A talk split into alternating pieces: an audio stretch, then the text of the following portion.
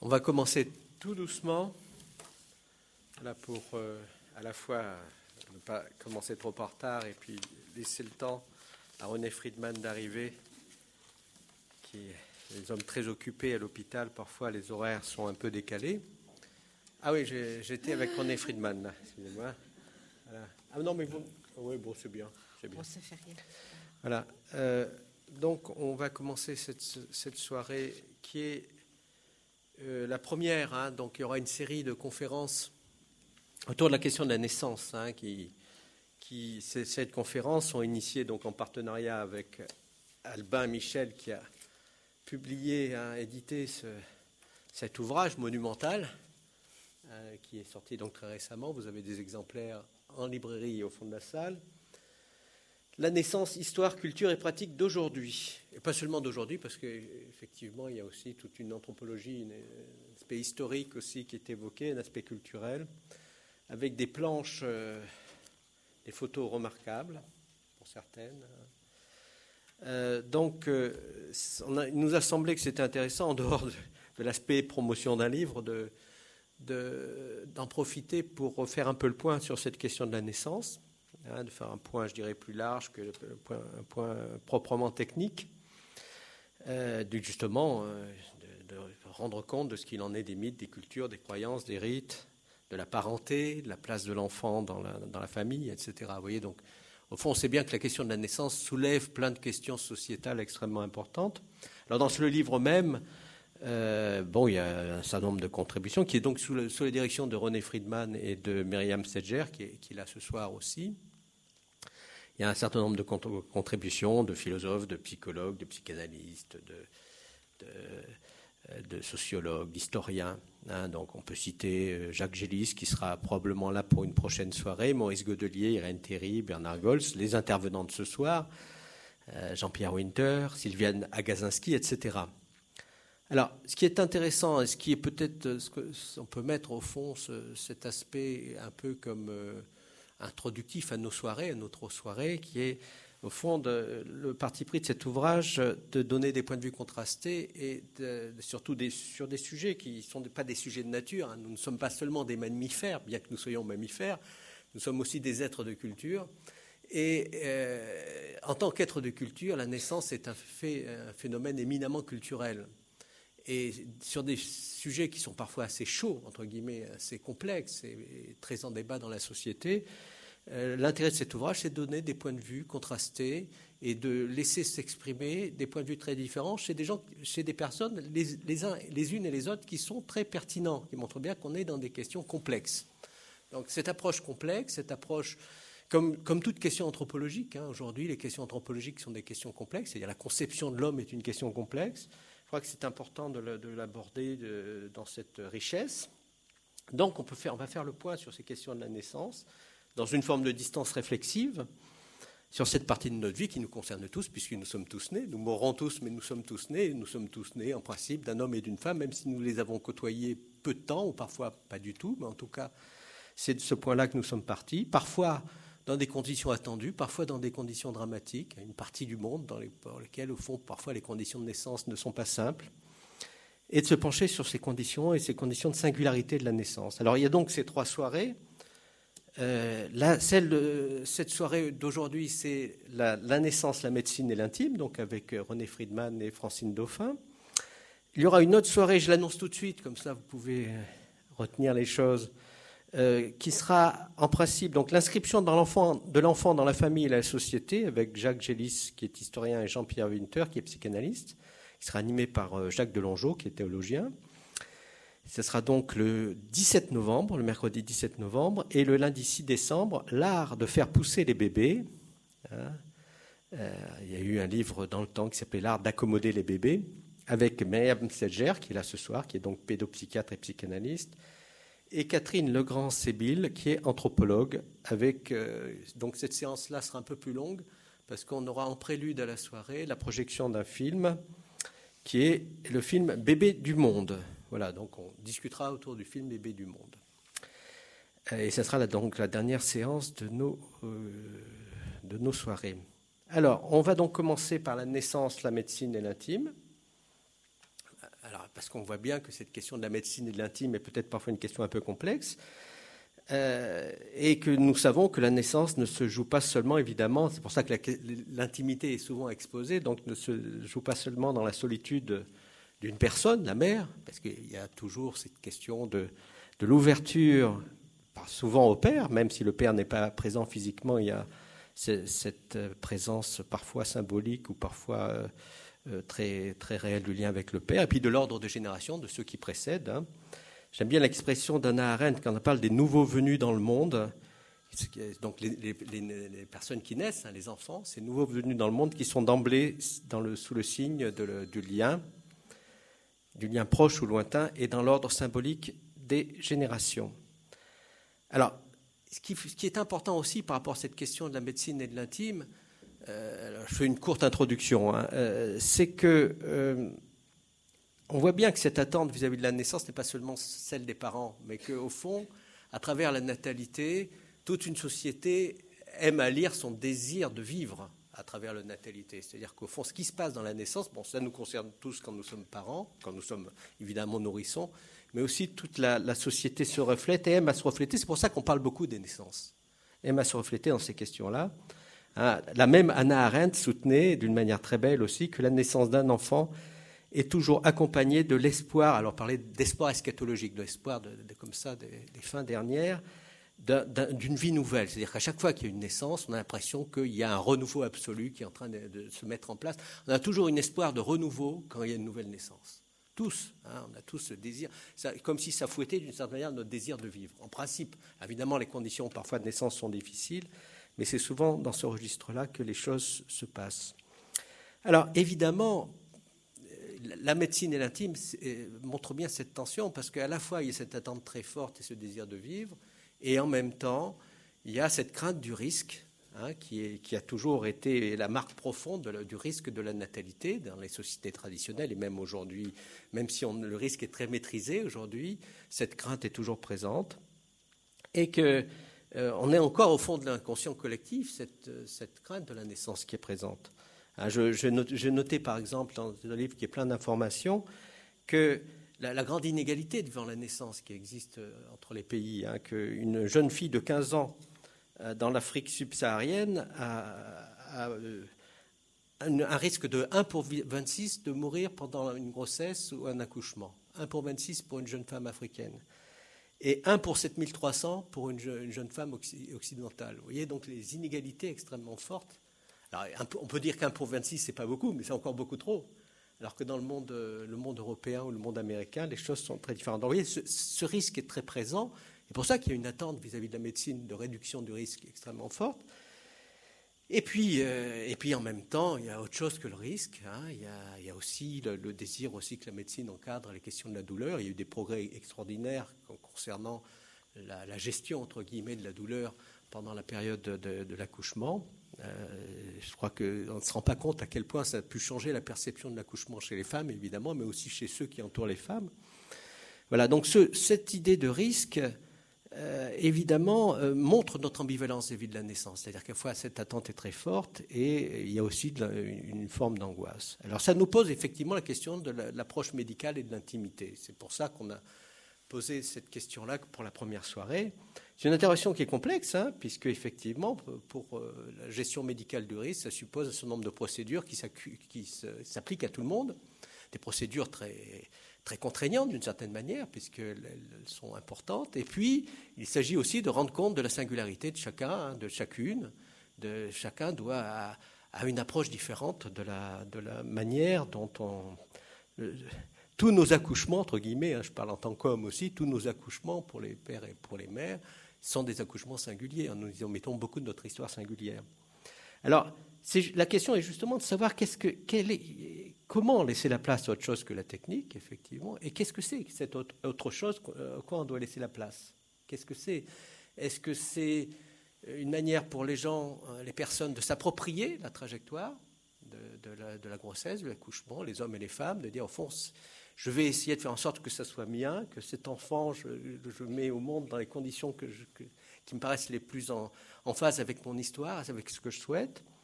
Est-ce que c'est aussi euh, l'idée, peut-être peut vous en parlerez, euh, de, mettre un peu du familier à l'intérieur de l'hôpital Est-ce qu'il faut familiariser l'hôpital, que le monde familier euh, puisse. Alors, est-ce que c'est possible hein, que, le, lieu familial, le familier puisse euh, entrer dans l'hôpital ou, sortir de l'hôpital Je ne sais pas. Il s'agit peut-être de sortir l'accouchement de l'hôpital.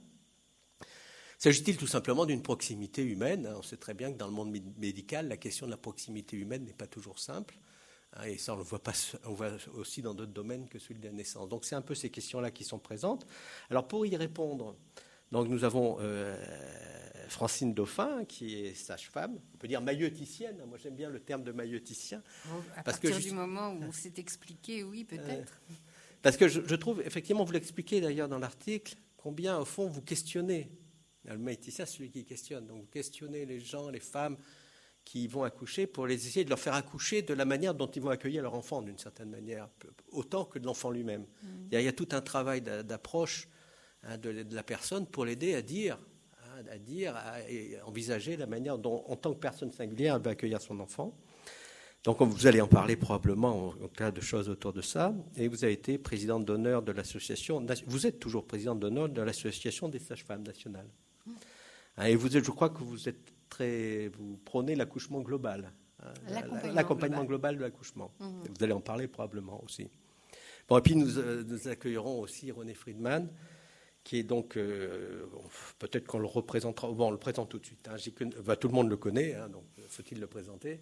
Donc gynécologue obstétricien, professeur des universités, chef du service de gynécologie obstétrique et de médecine de la reproduction d'Antoine Béclair qui, est connu évidemment pour avoir, euh, qui, qui avoir été dans l'équipe qui a permis la première fécondation in vitro en 82. Ça paraît très, il y a très longtemps maintenant.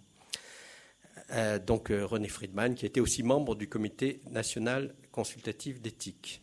Voilà, donc Aujourd'hui, donc, nous allons parler de la médecine et de l'intime. Bon, il y a un élément important de la carrière de René Friedman qui est évidemment cette question des, PMA, de ce qu'on appelle la progression médicalement assistée. Bon, c'est pas le sujet central, euh, c'est un sujet latéral, mais qui est important aussi parce qu'il concerne aussi la médecine et l'intime. Euh, mais qui, les débats éthiques autour de la PMA, c'est pas le sujet de ce soir. Le sujet de ce soir, c'est la question de la médecine et de l'intime. Alors, pour donc, nous allons aborder cette question, et je crois autour de euh, les Grecs employaient un mot qui était un mot assez beau, ils employaient le terme doikos pour évoquer, euh, au fond, la maison, mais la maison, pas seulement le bâtiment, maison, mais aussi les gens qui occupent la maison, la maisonnée. Je crois, au fond, il y a un peu cette question-là. Comment la maisonnée, comment les gens qui occupent une maison, comment l'ambiance de la maison peut entrer dans l'hôpital d'une certaine manière, hein, ou interagir en tout cas avec l'hôpital. Qu'est-ce qui peut jouer à ce niveau-là? Donc, euh, ce que je demanderai aux intervenantes, je le demande d'abord à vous, c'est effectivement d'essayer de parler de ces choses-là de la manière la plus incarnée possible pour donner à sentir hein, cette interaction du médical et de l'intime. Très bien, bah, écoutez, on va essayer d'aborder les choses en ouvrant beaucoup les questions parce que je compte, euh, moi personnellement, beaucoup sur le débat. Alors, euh, pour reprendre, pour rebondir immédiatement sur ce que vous venez de dire, c'est-à-dire les interactions entre l'intime, entre la famille et l'hôpital, euh, je vais faire euh, un petit peu allusion à ma propre trajectoire, c'est-à-dire je suis sage-femme depuis fort longtemps et j'ai toujours été, j'ai été pendant 40 ans sage-femme en hôpital. J'ai commencé à Port-Royal, j'ai eu la chance d'ouvrir la maternité Antoine Béclair à Clamart où je suis restée pendant 20 ans. Et puis ensuite, je suis allée à l'Institut Mutualiste Montsouris, qui est l'ancien hôpital euh, international des universités de Paris, qui est à Porte d'Orléans. Pourquoi je dis ça? C'est parce que euh, j'ai vu l'hôpital changer. J'ai vu l'hôpital devenir ce qu'il est devenu actuellement. Et hum, je peux dire que j'ai été, dans ma pratique de sage-femme hospitalière, particulièrement heureuse, épanouie, très, très, très contente, faisant un travail tout à fait passionnant et pouvant surtout le faire d'une manière passionnante. C'est-à-dire que, euh, bon, j'ai eu un peu le privilège de travailler avec des gens assez exceptionnels, puisqu'ils m'ont toujours laissé faire et respecter en tant que ce que j'étais, sans m'imposer des choses, et on pouvait discuter à part égale. Et puis, après les réformes hospitalières qui sont arrivées vers les années 80, où l'hôpital est devenu producteur de soins. c'est-à-dire une entreprise. Et le système du financement est venu se greffer là-dessus et maintenant l'hôpital, les services sont financés en fonction du nombre d'actes qu'ils font. Avec, bon, dans, dans, le jargon hospitalier, ça s'appelle la T2A. Ce qui fait que euh, plus vous faites d'actes, plus vous avez un budget qui vous est ouvert. Alors il se trouve qu'au niveau de la naissance, les actes enregistrés, ce sont les accouchements, les naissances d'un enfant. Mais on a oublié dans cette histoire que la naissance d'un bébé, la sortie du ventre de sa mère, euh, est un petit moment en regard de long moment qui a précédé. Je ne parle même pas de la grossesse, mais je parle du travail, et donc, euh, les praticiens de la naissance que nous sommes, euh, on pouvait avoir une seule naissance dans la nuit, mais avoir travaillé pendant dix heures euh, avec auprès de cette femme. Et ces dix heures-là absolument, ne sont absolument pas comptées. Il n'y a eu qu'un seul accouchement pendant les 24 heures. Et c'est avec ce raisonnement que nous avons eu la fermeture des différentes petites maternités à laquelle nous avons assisté d'une manière assez impuissante avec comme, euh, euh, prétexte, dirais-je, des questions de sécurité. Alors, bon, c'est un petit peu difficile de rentrer dans les détails, mais il faut bien admettre qu'en France, il y a une mentalité où tout le monde veut faire absolument tout. Et qu'il n'y a pas, comme dans d'autres pays, en particulier les anglo-saxons, euh, des gens qui admettent qu'ils peuvent faire des choses, mais ne pas faire d'autres, et que ça peut être la spécialité d'autres personnes plus qualifiées. En France, c'est impossible ou c'est difficile de pouvoir admettre qu'on n'est pas capable, là, ici, maintenant, matériellement, je ne parle pas au niveau humainement, de prendre en charge certaines choses. Ce qui fait que les petites maternités qui faisaient 500 naissances, 300 naissances, eh bien, elle était loin d'être rentable avec le raisonnement que je vous ai tenu. Et puis, il y a eu, bon, euh, au lieu de dire que ces maternités coûtaient cher, on a dit ces maternités sont dangereuses. Alors, on a fermé les petites maternités pour créer ces énormes centres auxquels on assiste maintenant. Euh, il y en a un qui va bientôt s'ouvrir euh, sur Paris, qui est Saint-Vincent-de-Paul, Port-Royal, où l'ambition est de faire 5000 naissances par an. Alors, il y a la, question du nombre des naissances, et puis il y a aussi la question euh, de l'organisation de ces services. Parce que quand on voit ce qui se passe dans nos, chez nos confrères européens, il y a en Angleterre, euh, en Norvège, au Danemark, des, grosses maternités.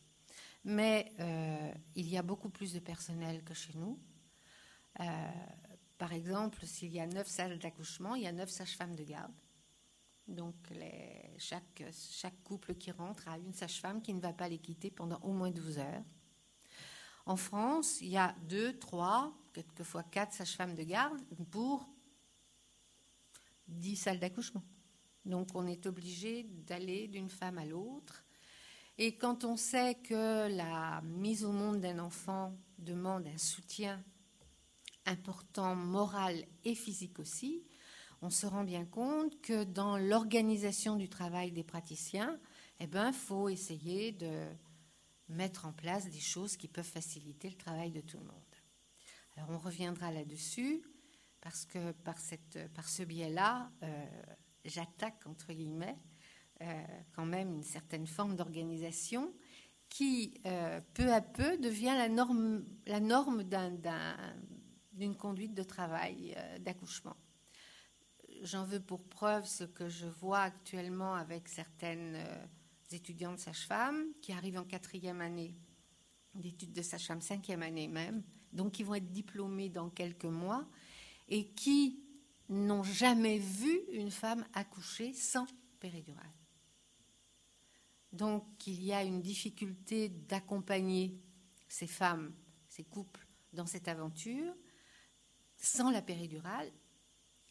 Et à ce moment-là, l'indication de péridurale sera mise d'autant plus facilement que bon, cette sage-femme-là aura besoin de la péridurale pour pouvoir faire son travail.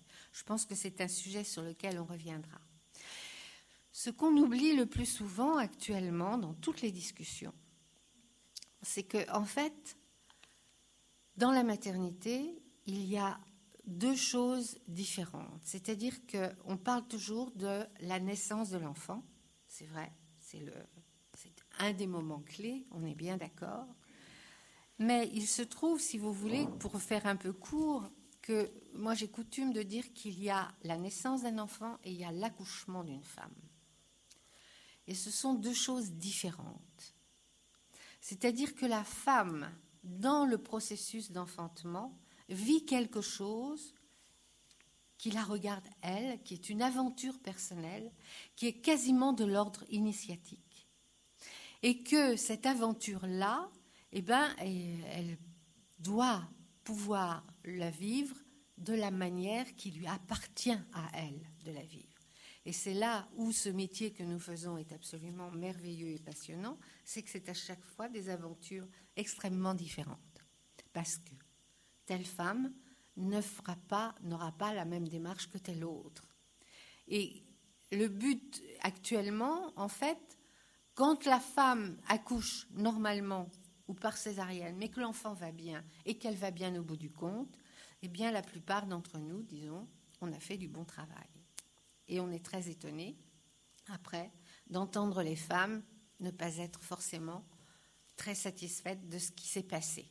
À distance, pas sur le coup. Sur le coup, tout le monde est tellement soulagé, dû justement à cette ambiance tellement inquiète qui entoure la grossesse et l'accouchement, que quand tout se termine bien, tout le monde est soulagé. Donc, sur le coup, tout le monde est content.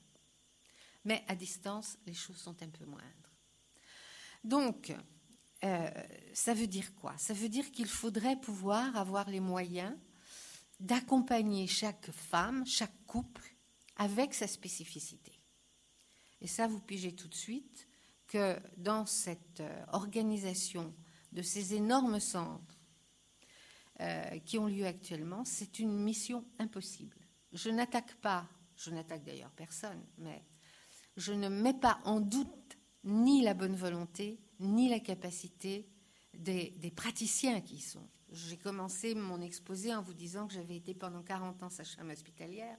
Je connais, je sais. Et je sais que la, structure et le fonctionnement de la structure ne permet pas cette individualisation. Mais le paradoxe, c'est que nous mettons au monde des individus sans respecter leur individualité. Et quand je dis nous mettons au monde des individus, c'est pas seulement du bébé dont je veux parler, mais c'est aussi de cette femme qui devient mère et de cet homme qui va devenir père. Il y a plusieurs naissances là-dedans. Et ça, matériellement, c'est extrêmement difficile à respecter. Alors il s'est trouvé que moi, après mes 40 ans d'hôpital, euh, j'ai pris une, activité libérale et où je pratique l'accompagnement global. Alors c'est une situation extrêmement privilégiée parce que c'est du privé, bien sûr, c'est libéral. Et quand j'ai une femme à accompagner, je n'ai qu'une seule femme à accompagner. Euh, je n'ai pas toute la salle d'accouchement à gérer comme je l'ai fait pendant très longtemps. Et ça, c'est quelque chose de tout à fait exceptionnel et pour les praticiens et je crois pour les, usagers aussi. Cet accompagnement global, c'est donc, euh, là pour reprendre votre propos, au niveau de la maïotique, c'est-à-dire que on ne sait pas, une femme ne peut pas savoir comment elle va accoucher. En plus, euh, toute la technologie dont on entoure la surveillance de la grossesse, qui nous apporte des renseignements extrêmement précieux. Mais si c'est appliqué d'une manière euh, un peu systématique, inconsciemment, ça joue sur euh, le psychisme de cette femme qui, comment peut-elle se faire confiance puisqu'on ne lui demande pas ce qu'elle ressent, mais on va prendre des appareils pour vérifier quelque chose? Quand on a une femme qui s'assied en face de nous et on lui demande comment, allez-vous, bien, comment va votre bébé, je n'ai pas fait mon échographie encore. Ça veut dire quoi? Ça veut dire vous le sentez bouger, vous le sentez pas bouger, mais si je le sens bouger. Alors s'il bouge, est-ce que par hasard il irait bien? Ah oui, mais l'échographie.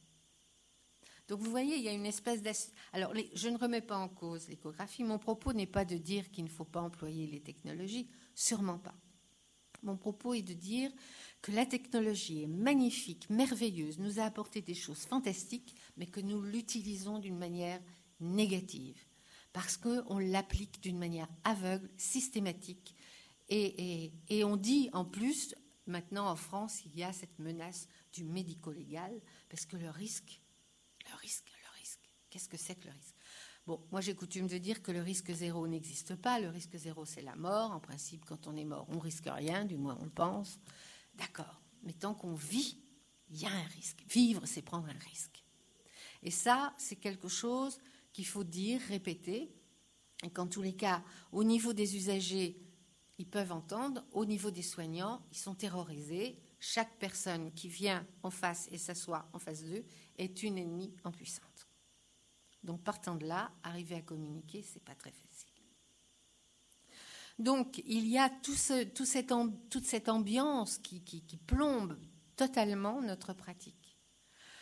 Donc euh, l'accompagnement global, puisque c'est individualisé, nous permet, en suivant la grossesse, en suivant l'accouchement, en suivant les suites de couches, de pouvoir adapter à chaque étape des choses sans savoir exactement ce qui va se passer. Et la maïotique, c'est de faire sortir de l'autre sa possibilité. Hein? Je ne, vous me posez une question, je ne connais pas la réponse à cette question, mais vous, vous la connaissez. Mais vous ne savez pas que vous la connaissez. Les femmes savent accoucher. Apparemment, ça se passe quand même depuis fort longtemps. Et dans des conditions qui ne sont pas si terribles que ça. Globalement, j'entends. Donc, en principe, elles savent accoucher. Mais on ne va pas leur dire qu'elles savent, parce qu'à quoi allons-nous servir Nous? Donc on va leur dire, oh là là, il y a des risques. Et là, vous assistez à des choses assez perverses qu'on voit avec des femmes. Il est rare qu'on dise à une femme enceinte qu'elle est magnifique, qu'elle est enceinte. Épanouie, heureuse, bien. On lui dit, ah oui, pour le moment, tout va bien. Donc comment voulez-vous qu'elles puissent avoir confiance dans leurs capacités Alors l'accompagnement global, en fait, ça sert à ça. C'est-à-dire à, chaque fois à renvoyer la, femme, à la femme la possibilité, sa capacité à faire face à cet euh, événement qui est un événement bouleversant, on est bien d'accord, mais qui est un événement inhérent à notre euh, condition humaine. Hein. Il ne faut quand même pas oublier que dans plus de 85% des cas, les accouchements sont parfaitement normaux. Ils se passent très bien si on les laisse tranquilles et si on n'intervient pas d'une manière intempestive. Et là, heureusement qu'il y a toute cette euh, technicité autour de la grossesse qui nous permet de vérifier que tout va bien. Quand j'ai commencé à Port-Royal, je recevais une femme. Nous avions un dossier, ce qui était déjà un grand progrès. Mais quand elle arrivait, je ne savais pas si le bébé était gros, s'il était petit. Je ne savais pas sa présentation. Je ne savais pas où était le placenta. Je ne savais pas si c'était un bébé bien formé, mal formé. Alors, j'avais mes mains. Bon, ça, l'exercice nous montrait au palpé que, d'accord. Il y avait notre expérience. Mais quand c'était quand même le hasard, quand un bébé naissait, on ne savait pas. Maintenant, avec justement toute la haute technologie, je sais qu'un bébé, comment il est placé, ça correspond à ce que je sentais. S'il est gros, s'il est petit, là, je ne suis pas souvent d'accord avec les échographistes. Parce qu'il y a des estimations qui sont quand même très discutables. Mais je sais où est le placenta, je sais si un bébé est bien formé, mal formé, et donc euh, on est très soulagé. Hein. et si la grossesse s'est bien passée, il n'y a aucune raison que l'accouchement ne se passe pas bien, à condition qu'on fasse confiance à ce bébé et à cette femme de leurs possibilités. Le plus savant de tous, c'est le bébé. Hein. il y a peut-être euh, des gens qui vous le diront et qui vous le répéteront, mais c'est lui le plus savant. Il sait très très bien faire les choses, mais il ne le sait pas de la même manière que nous. Mais à aucun moment on ne fait confiance Alors ça ne veut pas dire qu'il faut avoir les yeux dans les étoiles et se dire que tout va bien, mais faire confiance a priori, et tant que les choses vont bien, eh ben on n'intervient pas. On n'a pas besoin d'intervenir. Alors c'est possible dans cet accompagnement global parce que quand on est près de ces femmes, on est avec elles et on n'est qu'avec elles. Quand vous en avez trois ou quatre à, surveiller, c'est sûr que là, ça devient un peu plus problématique et qu'on est obligé de, euh, de céder de machines. Alors le problème avec les machines, c'est qu'au bout d'un moment, on s'est dit qu'on ne pouvait pas accoucher sans machine. Et que si une femme vous dit j'ai des contractions, mais que la machine n'enregistre pas de contractions, eh ben on dit la machine n'a dit pas de contractions, donc la femme a tort. C'est à ça qu'on aboutit dans le paradoxe. Donc comment voulez-vous que ces femmes euh, puissent accoucher en toute euh, propriété, à, à, mettre au monde leur bébé? Et elles peuvent le mettre, ce bébé, au monde avec l'appui de leur compagnon qu'il soit, j'allais dire, là physiquement ou pas, mais qu'il soit là au moins, quelque part. Alors quand ils sont là physiquement, là aussi, je suis donc, euh, je fais presque figure d'historienne par rapport à plein de choses, mais j'ai vu entrer les hommes dans les salles d'accouchement. À l'assistance publique, au moment où j'ai débuté, il était hors de question qu'un homme mette les pieds en salle d'accouchement. Il ne mettait même pas les pieds en consultation. Ils sont entrés à quelle date? Alors, je peux vous dire, nous avons été la première, maternité de l'assistance publique à Béclair à, faire entrer les hommes en maternité dans salle d'accouchement en 1973. Et lorsque nous avons demandé à Papiernik, patron de l'époque, ça, il m'a dit Oh, Dauphin, vous croyez que. Monsieur, il y a une grande, grande demande. Il m'a dit Bon, alors, quelles conditions on va mettre? La condition, c'était la préparation à la naissance. Il fallait qu'ils aient suivi tous les cours de préparation à la naissance avec leurs femmes. Et puis quand ils entraient, ils étaient bottés, casqués, euh, très à l'aise. Vous savez, quand on rentre pour accompagner quelqu'un et qu'on est en camisole, c'est drôlement bien. Et puis alors ils étaient là et qu'est-ce qu'ils allaient faire? Qu'est-ce qu'ils allaient faire? Alors, euh, bon, euh, au début, moi, en tant que sage-femme, ça m'a semblé un peu drôle, effectivement, d'avoir un homme qui était là un peu figé parce qu'ils ne sont pas chez eux. Ils sont donc ils ont peur de déranger. Et puis on leur disait bien, on n'a pas le temps de s'occuper de vous. Hein. Donc euh, ils étaient là, ils avaient faim, ils avaient soif, ils avaient chaud, mais ils n'osaient rien dire. Donc il y en avait qui se trouvaient mal, bien entendu, parce que on s'est tous trouvé mal nous aussi en salle d'accouchement quand on avait faim, chaud ou soif, et eux encore un peu plus. Donc il ne fallait pas qu'ils nous ennuient. Et puis la péridurale est arrivée. Alors là, ça a été euh, le soulagement de tout le monde, parce qu'il euh, y avait quelqu'un qui pouvait rester en salle, la femme n'avait plus mal, euh, il n'y avait plus de démonstration physique, donc les sages-femmes laissaient l'intimité du couple. De temps en temps, on assistait donc avec la femme qui était sur sa table d'accouchement, le mari lisant le journal, regardant le monitoring parce qu'au moins ça, ça bouge, ou dormant parce qu'il était fatigué je ne sais pas là ce qui était aussi au niveau de l'intimité du couple. Et en tous les cas, les sages-femmes ont déserté les salles d'accouchement pour être dans leur bureau, faire les dossiers. Et alors le summum, ça a été quand on a mis des répétiteurs des rythmes cardiaques fétales de l'enregistrement dans un bureau central. Alors là, elle rentrait que de temps en temps pour faire un toucher vaginal et savoir où en était la femme. Je caricature, certes. Hein mais à peine quand même.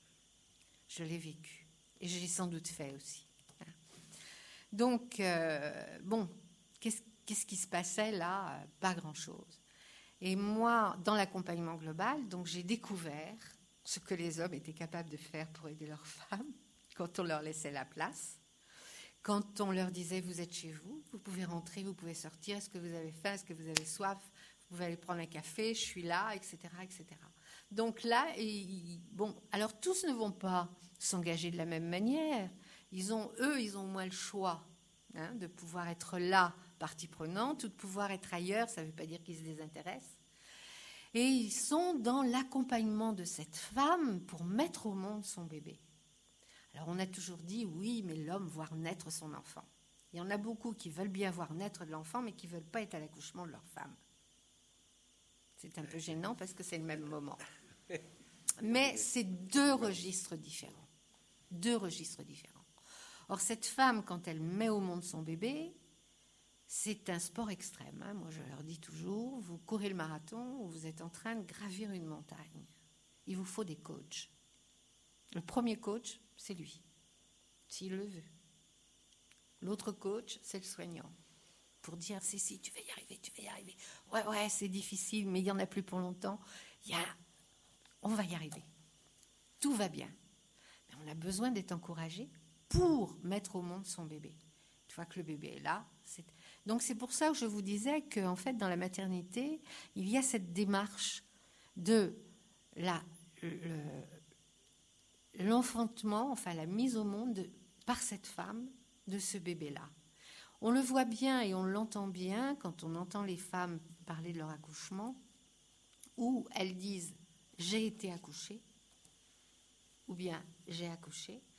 Et je, quand, on, quand on entend les femmes aussi qui ont eu des césariennes, on se rend bien compte que certaines ressentent ça comme un énorme échec parce qu'elles n'ont pas réussi à accoucher. Et ce n'est pas une question ni d'ethnie ni de culture. C'est inhérent à tout le monde, à toutes les femmes. Ce sera plus ou moins aigu chez certaines, on est bien d'accord, c'est pour ça qu'on n'a pas de modèle à imposer, mais il n'empêche que cette dimension-là, cette dimension-là n'est absolument pas prise en compte dans notre raisonnement et dans notre manière d'appréhender la maternité. On ne voit actuellement que la naissance de l'enfant. Alors ça, c'est une évolution historique hein, euh, qui est due, je crois, la première étape, ça a été la contraception, un enfant si je veux, quand je veux. Donc l'enfant est là, on le veut, donc si on le veut, on n'a pas le droit d'être triste, ni, on ne peut qu'être heureux, puisqu'on est enceinte et qu'on a un bébé. La douleur, on, en parle un petit peu si vous voulez, mais la douleur, elle est complètement mise de côté avec la péridurale donc la femme n'a plus mal.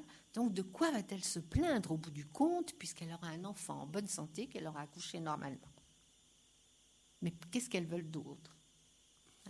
Et on est très étonné ensuite de couche de voir des femmes complètement perdues devant ce bébé parce que, ben parce que là, brusquement, il est en face d'elle et que, euh, comme pendant tout le long de la grossesse et l'accouchement, on a pensé pour elle et agi pour elle, et ben là, elles vont chercher dans les livres comment il faut faire pour élever son bébé.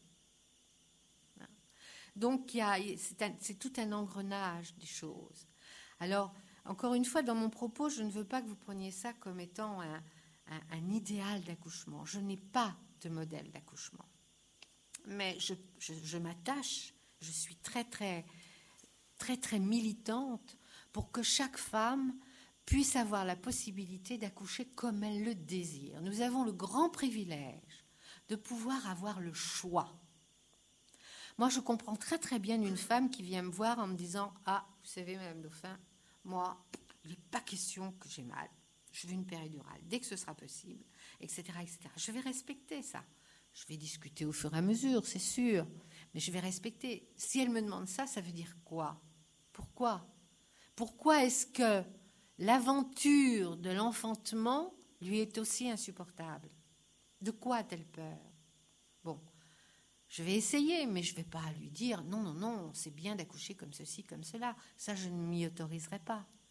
Mais qu'il y ait au moins une discussion pour lui faire entrevoir cela. Hein. Donc, on a le choix. Or, actuellement, dans les structures telles qu'elles sont faites, il n'y a pas de choix. Même si on dit à une femme, bon, vous ne prendrez pas la péridurale si vous voulez, hein, vous n'êtes pas du tout obligé. Vous n'êtes pas obligé. L'accouchement, ce n'est pas une partie de plaisir. Et il y a un moment où, on, aurait, on, se demande ce qu'on fait là-dedans. Pourquoi est-ce qu'on s'est aventuré dans cette galère-là? Donc, euh, la sage-femme qui ouvre la porte régulièrement en disant, bon, vous voulez toujours pas de la péridurale, d'accord Elle la ferme deux heures après, vous voulez encore. Quelquefois, il y a même le. Bon, alors il faut vous décider maintenant ou pas, parce que l'anesthésiste, il sera plus là. Et la femme, elle se dit, oh là là, oh là là, c'est déjà pas mal, ça va être encore pire. Pour combien de temps j'en ai ben Ça, je peux pas vous dire. Est-ce que ça va faire plus mal? Oh, bah écoutez, vous allez accoucher, quoi. Hein? Bon, bah, elle demande la péridurale. Il y a toujours un moment où elle le demande. Toujours. Parce qu'on se dit là, je ne vais pas aller plus loin. C'est le kilomètre 35 du marathon. J'y arriverai pas. Donc si personne à côté est là pour l'aider, pour coacher, pour dire mais si tu vas y arriver, ou on va encore essayer un petit peu, bon ben péridurale. Alors la péridurale, c'est un instrument merveilleux entre les mains. Moi, j'ai vécu les moments où on n'avait pas d'autre alternative que d'endormir les femmes, parce qu'on n'avait rien d'autre. Donc la péridurale, c'est magnifique. Quand on est obligé de prendre la sortie de secours que représente la, césarienne, c'est très chouette, la péri. Mais faite d'une manière systématique sur euh, un coup de découragement, ben vous avez les femmes qui vous disent après, ah, on m'a fait la péridurale et puis j'ai accouché dix minutes plus tard. Ben oui, parce qu'elle était au kilomètre 38, là, pas au kilomètre 35. Hein.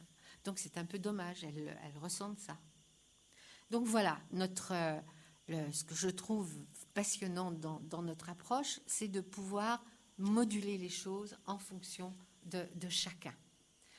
Bon, la technique, c'est pas, et puis de temps en temps, elle nous est très utile quand même, parce que quand des accouchements sont longs et difficiles et que ça démarre mal, et que les femmes sont épuisées, vive la péri. Hein, on est bien d'accord. Mais elle ne sera pas faite d'une manière aveugle, systématique, en se disant que de toute façon, actuellement, on n'accouche pas sans péridurale. Alors, l'angoisse, euh, l'angoisse qui entoure la naissance, j'allais dire, bon, les psychanalystes le diront beaucoup mieux que moi, mais elle est nécessaire elle est nécessaire et elle va persister. C'est pas la douleur qui donne l'angoisse. La douleur, la douleur, c'est, euh, j'allais dire, la pointe immergée de l'iceberg. Hein. C'est euh, le j'ai mal vous évite de vous dire, j'ai peur. Mais la peur, et la peur de quoi? Ben, La peur que la mort soit là. Or, la naissance n'est que le premier pas de la vie. Cette vie va se terminer par la mort. Lorsque nous accouchons, lorsque nous naissons, nous recevons tous un cadeau, tous le même, celui de mourir un jour. Or, dans cette société, il n'est pas question de dire ça. Mais pourtant, c'est présent. Donc, cette angoisse de la mort, on la gomme en disant Mais non, mais non, madame. Mais non, nous sommes là. Nous, on va, on va tout faire pour que ça n'arrive pas. On est bien d'accord. Ce n'est pas notre but. Mais il n'empêche que le fantasme, il est là. Et il faut en parler. Il n'y a rien de plus normal d'avoir peur que l'enfant meure, puisque pour le moment, il, vit. Hein? Et que quand on aime beaucoup quelqu'un, ben, on a l'angoisse qui meurt. C'est obligé, c'est normal. Donc, la péridurale pour masquer la douleur, c'est un faux problème. Elle ne masquera pas l'angoisse. Et c'est pour ça qu'on a de temps en temps des choses qui peuvent apparaître et qui apparaissent d'ailleurs quelquefois à distance. Alors la douleur. La douleur de l'accouchement, on s'est attaché à la, comparer à des choses. on l'a comparée à un doigt qu'on arrachait, je ne sais trop quoi. Elle n'est comparable à rien d'autre. Elle n'est comparable à rien. On ne peut pas la décrire. On peut seulement dire que cette douleur a un sens ce qui déjà est quelque chose. Ça n'est pas une souffrance. La douleur de l'accouchement, la douleur des contractions, elle commence, mais on sait qu'elles vont se terminer. On sait qu'elle va se terminer, une minute plus tard, une minute trente plus tard. Et on sait à quoi elle sert. Donc on peut lui donner un sens. Et les femmes arrivent à lui donner un sens pendant un certain temps. Puis quand elles sont fatiguées, elles en ont marre, elles n'arrivent plus à donner un sens, et c'est là où la péridurale peut tout à fait nous aider, au moins pour la récupération. Mais vous voyez bien que la péridurale employée dans ces cas-là n'aura pas du tout le même impact que bon, allez madame, on vous fait une péri. Hein. Bon, mon propos est caricatural, j'en ai bien conscience, hein, mais vous me le pardonnerez et puis on discutera euh, après au niveau, de, au niveau du débat. Donc voilà ce que je ce que j'avais envie de vous dire d'une manière un peu plus d'une manière un peu générale. Alors maintenant, reste euh, ce que vous évoquiez en disant la famille à l'hôpital, euh, etc. L'hôpital tel que je vous le décris, tel qu'il existe, vous voyez bien que l'aspect familial est difficile à mettre en place. Surtout que, alors on a parlé d'humanisation des hôpitaux.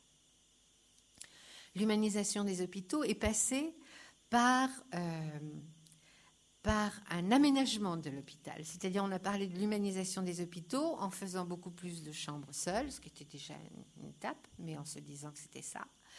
Euh, en, en, embellissant les chambres, etc., etc. Mais l'humain, c'est pas uniquement ça, c'est même pas ça du tout. Ça, c'est le cadre dans lequel l'humain peut s'exercer. L'humain, c'est l'individu. L'humain, c'est s'adresser à l'autre en tant qu'individu, pas en tant que femme enceinte qui va accoucher, qui est la neuvième ou dixième de la garde. Hein. Donc, euh, mettre l'individu à l'intérieur d'un système qui globalise, c'est quasiment impossible. Donc, euh, moi, quand j'ai vu l'hôpital se diriger vers, vers, vers ces énormes choses, j'ai regardé quand même ce qui se passait chez nos autres voisins, chez nos voisins immédiats. Alors bien sûr, le premier, le premier qui nous a servi, enfin qui moi m'a servi de un peu de réflexion de base, ce sont les Pays-Bas. Les Pays-Bas, vous savez sûrement, beaucoup d'entre vous le savent en tous les cas, qu'il y a 35% d'accouchements à domicile. L'accouchement à domicile était quand même très fréquent jusque aux alentours de la guerre, et même un peu après. Et puis après, on a dit aux femmes que c'était très dangereux d'accoucher à domicile, qu'il fallait accoucher à l'hôpital. Hein. et qu'on les a fait venir. Et bon, c'est vrai qu'il y avait une sécurité à l'hôpital, on va pas, je, ne le nierai pas. Mais on avait une sécurité hospitalière due au fait que la grossesse n'était pas surveillée comme elle est surveillée maintenant. Je vous en ai parlé un petit peu en introduction, et c'est extrêmement important. Hein moi, je, reçois une femme, je ne sais pas comment, dans quel état est l'enfant, ni ceci, ni cela. Je n'ai, je vous dis, on avait encore un dossier, c'était déjà une grande chance, mais en fait, euh, je ne l'avais pas vraiment suivi. Euh, bon, l'hôpital me donnait une sécurité certaine avec l'équipe, avec le fait de pouvoir appeler les médecins, etc. etc. Euh, maintenant qu'on sait à ce à quoi on s'attend, en définitive, l'hôpital n'est plus aussi sécuritaire que ça. L'hôpital vous fait rentrer dans un système. Et dans donc les autres pays, en, Hollande notamment, il y avait donc, euh, à l'époque même où j'ai commencé à regarder, il y avait plus de 40% d'accouchements à domicile, et que les résultats de périnatologie étaient au scandale un peu meilleurs que les donc, euh, comment ça se faisait? C'était donc pas uniquement la technique qui était le garant de la sécurité. Et je crois que c'est ça dont il faut garder, ce qu'il faut garder présent à l'esprit. Et dans les autres pays, donc en Hollande, c'est l'accouchement à domicile, et dans beaucoup d'autres pays, ce sont les maisons de naissance. Alors, les maisons de naissance, ce sont des, des maisons tenues par des sages-femmes, avec plus ou moins la présence d'un médecin d'ailleurs quand on l'appelle, en Allemagne notamment, et où, après le, j'allais dire, le screening que représente la surveillance de la grossesse, si la grossesse est normale, eh bien, cette femme, si elle le désire, peut accoucher sur une structure n'est pas une structure technicisée. Alors vous allez me dire, oui, mais on ne peut pas avoir de péridurale dans les maisons de naissance, c'est vrai. Et là, on rejoint, on rejoint, la question de la douleur.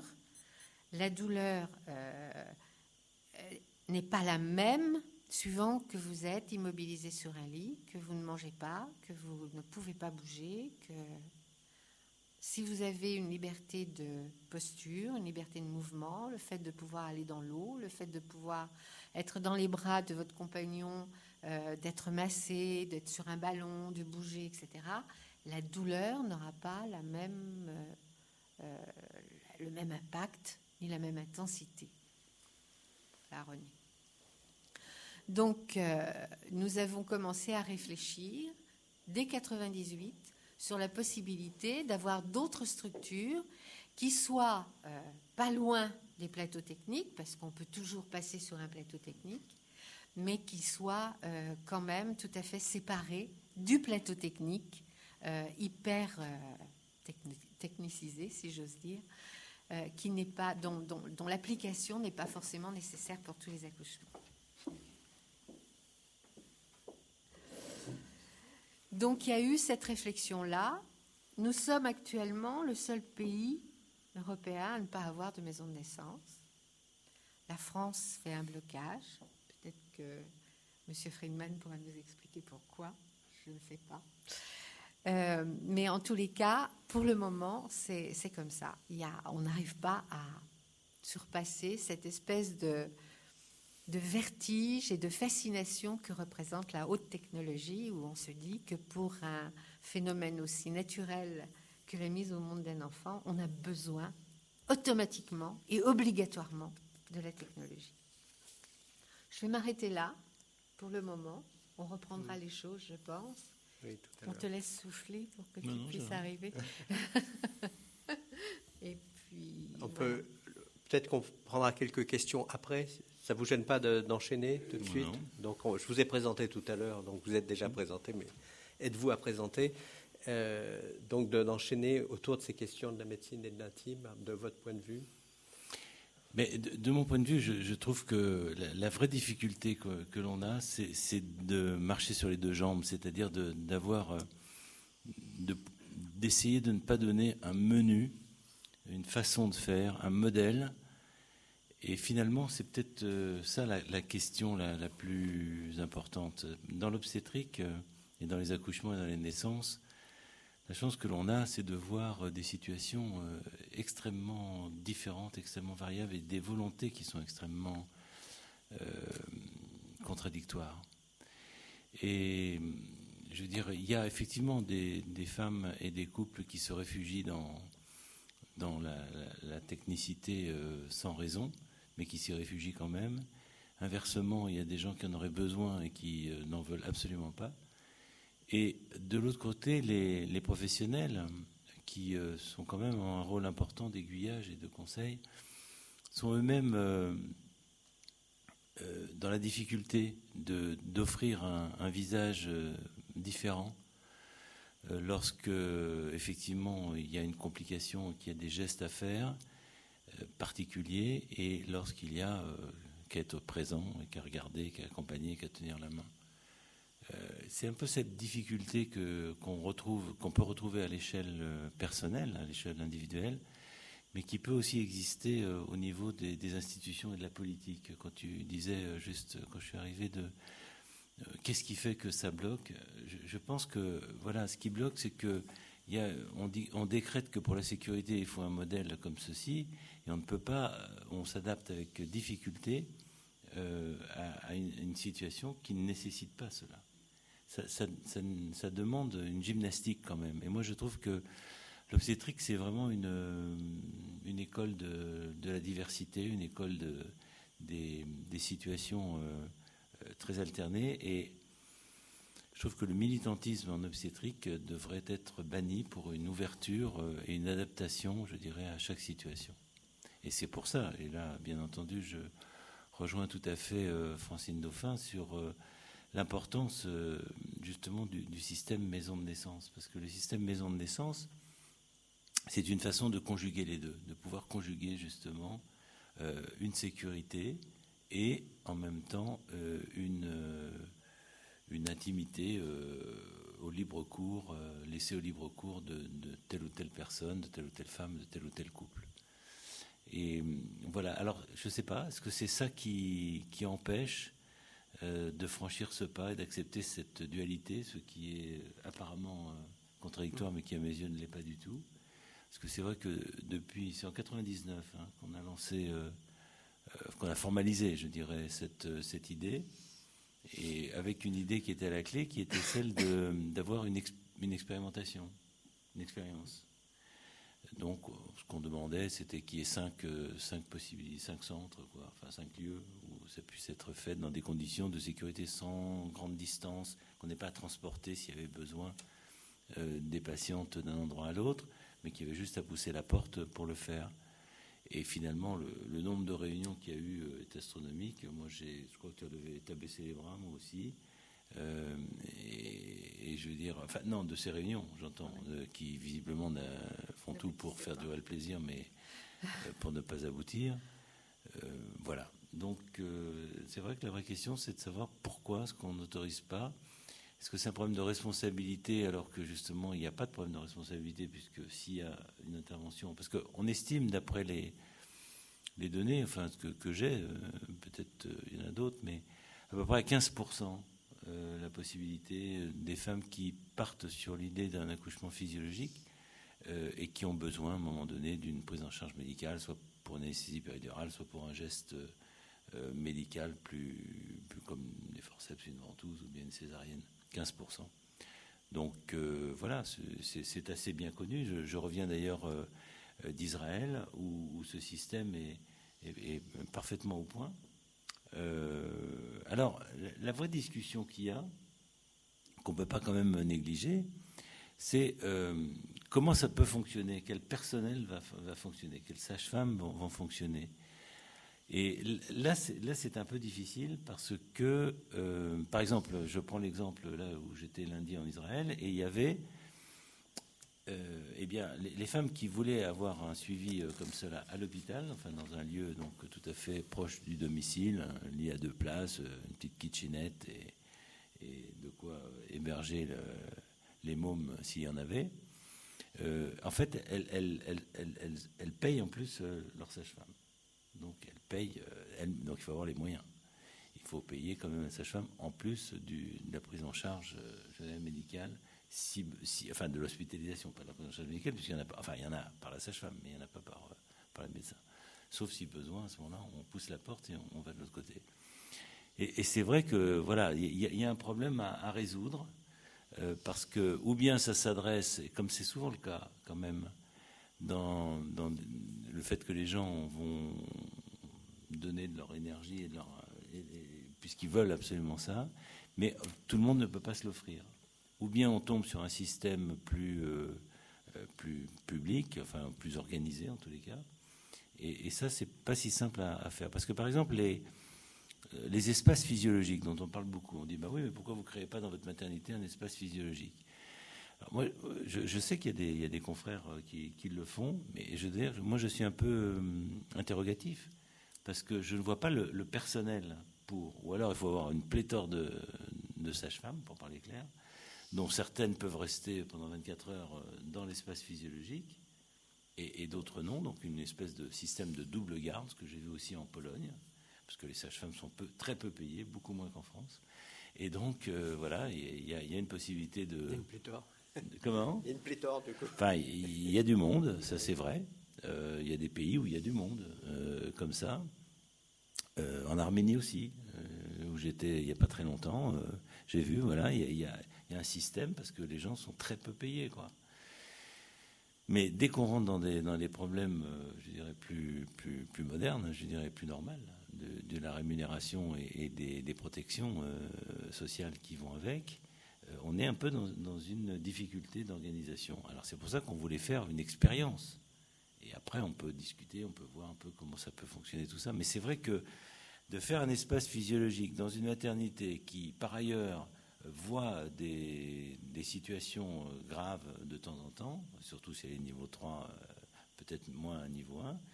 Mais je veux dire, ça implique pour les gens de sortir d'une pièce où c'est l'affolement général parce qu'il y a un placenta, ce qu'on appelle un placenta accréta, enfin ça saigne, il y a des complications.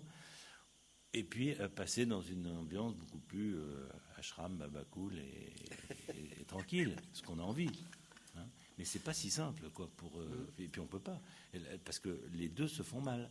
C'est-à-dire que l'ambiance d'accompagnement, bah, elle est interrompue par des, par des choses euh, qui font que ça casse le système. Et inversement, il, faut avoir, enfin, il faut être disponible de l'autre côté, avoir des réflexes qu'il ne faut, pas, faut pas abandonner, en tous les cas, qu'il faut travailler. Voilà, donc c'est un, petit peu complexe, mais c'est passionnant. Ah oui. ça donne du travail pour longtemps. Peut-être qu'on peut euh, passer à une phase de questions. Alors moi, je, commence, peut-être vais permettre de commencer. Euh, au fond, à vous entendre, ce qui me frappait aussi, c'était la question des normes que vous évoquiez. Au fond, on a l'impression, par exemple, que la demande de péridurale est devenue une quasi-norme. Alors, euh, vous dites, au fond, d'un côté, du point, du, point de vue du personnel hospitalier ou médical, qui a une proposition un peu insistante parfois, Et puis j'ai l'impression aussi qu'il y a une demande très forte de l'autre côté, du point de vue des, des, parturiantes et des familles. Euh, qui, qui, génère les normes enfin, De voir au fond dans ces, dans ces lieux, dites aussi par exemple la césarienne. Du, temps où je faisais de la santé publique, j'avais entendu des communications sur la manière, par exemple selon les cantons en Suisse, le nombre de césariennes, va bien qu'il peut y avoir une variation extrêmement importante d'un lieu à l'autre sur le nombre de césariennes pratiquées qui tient, euh, je dirais, à la mentalité des, obstétriciens, aux demandes des femmes, etc. comment c'est, alors c'est des questions importantes, savoir ce qu'il y a tant de pourcentage en dehors de à pathologie égale. On peut, faire des, des, calculs, des ratios à pathologie égale, voir pourquoi, pourquoi au fond cette norme, par exemple, d'utilisation maximale de la césarienne, par exemple, ou d'utilisation maximale de, de, la, de la péridurale, qu'est-ce qui, d'où vient euh, cette, ce côté prescriptif? Alors, parce que moi j'ai l'impression aussi, je, vois, je l'entends autour de moi, qu'il y a une demande très forte, que beaucoup de femmes euh, euh, ne verraient pas leur accouchement sans péridurale. Donc, effectivement, comment et du coup, quand on pose la question qu'est-ce que qui génère les normes, eh ben, comment les faire changer si on estime qu'on doit les faire changer? En tout cas, pour les personnes qui n'auraient pas besoin entre guillemets. Et c'est compliqué quand vous dites besoin de péridurale. Au fond, vous dites au fond, la position que vous avez, c'est de dire au fond, on n'ose plus l'aventure d'une certaine forme de douleur, entre guillemets, pour peu qu'elle ait un sens. Hein, donc, c'est une question qui est très forte. Je veux dire, au fond, vous avez l'impression qu'il y a une technicisation, une demande très forte, là, des deux côtés. Alors, comment arriver à faire bouger les choses euh, dans un monde où le risque doit être aussi peu présent que possible? Et j'en arrive à euh, cette question-là. Est-ce qu'il y, a beaucoup de naissances aujourd'hui sans monitoring, sans, sans, sans tout cet appareillage euh, autour de la naissance? Est-ce que ça existe d'abord? Oui. Oui? Et voilà, quel, quel pourcentage Parce que c'est pas imaginable. On a un, tel imaginaire du monitoring pour la naissance hein, que c'est hors de l'imagination commune, ne serait-ce qu'à travers les fictions. Hein. C'est un peu ces deux questions que je poserai. Oui, oui. Alors, euh, je, je, réponds oui, il y a des naissances sans monitoring, mais le monitoring est là. C'est-à-dire que le monitoring tel qu'il est euh, employé actuellement, d'une manière continue, euh, pendant tout le long du travail, alors il y a plein d'études, pas françaises, mais il y a plein d'études qui montrent que ça génère des pathologies qui n'existeraient pas si le monitoring n'était pas là. Il y a eu une expérimentation à Dublin qui montrait que quand le monitoring n'était pas dans la salle où la femme accouchait, il y avait moins de modifications du rythme que quand le monitoring était à côté. Bon. Euh, alors, le monitoring, quand on commence à techniquer un accouchement, c'est-à-dire si on met une péridurale en route, etc., c'est nécessaire. Parce qu'effectivement, il peut y avoir des modifications, etc. Tant qu'il n'y a pas les facteurs qui peuvent occasionner des modifications du rythme, il n'y a pas besoin de monitoring en continu. Donc, quand une femme arrive, qu'elle a une grossesse étiquetée comme normale, que l'accouchement se met en route, que l'on fasse un monitoring d'une demi-heure pour vérifier effectivement que ce bébé-là supporte bien les contractions et tout va bien. Pourquoi le continuer? Ça ne sert à rien.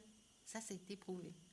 Ça ne sert d'autant plus à rien si on ne fait pas de gestes en hôpital, très souvent, on va d'abord mettre les femmes allongées sur un lit. Et ça, c'est la pire des positions pour des contractions. Ça fait terriblement mal, mais il faut qu'elles restent allongées. On va euh, rompre la poche des os parce qu'il a été dit d'une manière. on revient un petit peu là-dessus, mais d'une manière un petit peu standard, que le fait de rompre la poche des os va accélérer le travail, etc. Et qu'on est persuadé que plus un travail se déroule vite, meilleur c'est. Mais moi, la question que je pose, c'est meilleur c'est pour qui? Donc, le fait de rompre la poche des os peut effectivement, ça change complètement les pressions sur la tête du bébé, parce que le bébé, tant qu'il est dans sa poche des os, eh ben, il, est, pressuré de partout, mais d'une manière équilibrée, donc il va très bien se débrouiller avec ça. Mais à partir du moment où on rompt la poche des os, il y a une pression qui, qui change, et il peut y avoir des modifications de rythme. S'il y a des modifications de rythme, on va euh, automatiquement être amené à intervenir. La péridurale, la péridurale change des choses dans un accouchement. C'est, c'est un, non-sens que de dire ça ne change rien. Ça ralentit les contractions, le plus souvent. Euh, bon, donc si les contractions sont ralenties, eh ben, on va mettre une perfusion de syntocinon pour donner des contractions un peu plus fortes. Donc automatiquement, les contractions sont moins physiologiques. Donc le bébé in utero, il peut ne pas être tout à fait content de ça, d'autant que sa mère est allongée, qu'elle ne mange pas parce qu'on ne lui donne pas à manger, encore que maintenant ça s'arrange un petit peu, on lui donne à boire, hein, mais on ne lui donne pas à manger. Donc on demande à un sportif de haut niveau de faire une une euh, performance sportive, le ventre vide, hein, dans un, toujours dans la même position, c'est pas tout à fait euh, physiologique tout ça. Donc il y a un certain nombre de choses qui, encore une fois, quand la grossesse est dictée comme normale, qui vont occasionner des, des, des réactions de la part du bébé et qui n'auraient pas lieu si on, leur laissait, si on les laissait tranquilles. Alors, pour reprendre l'offre et la demande, hein, euh, bon, moi je me souviens quand on a commencé à mettre en route la péridurale à Antoine Desclerc, la première année, on a fait pendant trois mois des, des, questionnaires de satisfaction aux patientes. Qu'est-ce que vous avez pensé de votre accouchement Et alors, quand on a dépouillé, le scandale consistait à voir qu'il y avait des femmes qui étaient contentes et d'autres pas contentes, aussi bien avec péridurale que sans péridurale. Donc ça voulait dire que ça se jouait ailleurs. Hein. Alors la péridurale, facteur de, euh, de sécurité, pour qui? Et moi, la grande question que je dis, que je pose, c'est ça, hein, c'est la péridurale pour qui? Je vous l'ai dit, alors il y a la demande de la femme, on va dire, mais la demande de la femme, elle n'est pas toujours évidente au départ. Hein, quand on leur demande est-ce que vous voulez une péridurale ou pas, elles vous disent bah, je voudrais bien essayer pour voir. Mais quand on essaye, avec la porte qui s'ouvre toutes les heures, vous voulez la péridurale, vous voulez pas la péridurale, et que vous êtes toute seule ou avec votre mari, bah, au bout d'un moment, euh, on craque. Il y a l'indication non négligeable de la péridurale pour le mari, parce que être à côté d'une femme qui est en train de dire j'ai mal, j'ai mal. Oh, c'est pas facile, mais je me sens impuissant. Mais qu'est-ce que je peux faire? Mais enfin, faites quelque chose. Et péridurale, ah, ça va mieux. Et puis il y a la péridurale pour l'équipe, parce que diriger, euh, régler et, organiser une salle d'accouchement, eh ben, c'est plus facile quand on a les femmes sous péridurale. Donc vous n'arriverez pas à savoir exactement si c'est l'œuf ou la poule. Mais, de fait, la péridurale, c'est massif. Il y, a, quel pourcentage de, naissances avec péridurale? Oui, même, un peu plus. même un peu plus que 60%. Mais nous sommes le seul pays européen à en avoir autant. Ah oui. Hmm. Hein en, Suède, en Suède, où on ne peut pas dire qu'on soit dans un pays pauvre, ni avec des gens sous-informés, ni quoi que ce soit, pour les primipares, on est à 24% de, de, péridurale. Pour les primipares. Donc ça veut bien dire quand même quelque chose. Donc il y a la mentalité, il y a le matraquage, il y a, encore une fois, on parlait tout à l'heure de l'humanisation des hôpitaux. Quand vous voyez euh, le, classement des maternités euh, par ordre, euh, vous savez, les maternités performantes ou pas, c'est en fonction du nombre de péridurales, très souvent. Comme si la péridurale était un ah. reflet de. Ah, d'accord. Hein.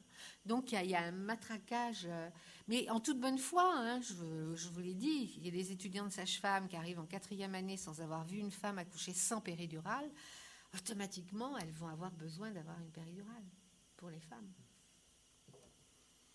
C'est la même chose, vous évoquez le, problème de la césarienne. Euh, euh, vous savez, dans, des, une ville comme ce que j'y étais là, il n'y a pas longtemps, au Mexique, Monterrey, oui, c'est pas bah, dans, une, dans les cliniques de Montreuil, c'est 70 à 75 de césariennes. 75 de césariennes. C'est-à-dire que les, gens savent, enfin les, gens, les obstétriciens ne savent plus opérer. Et qui demande quoi?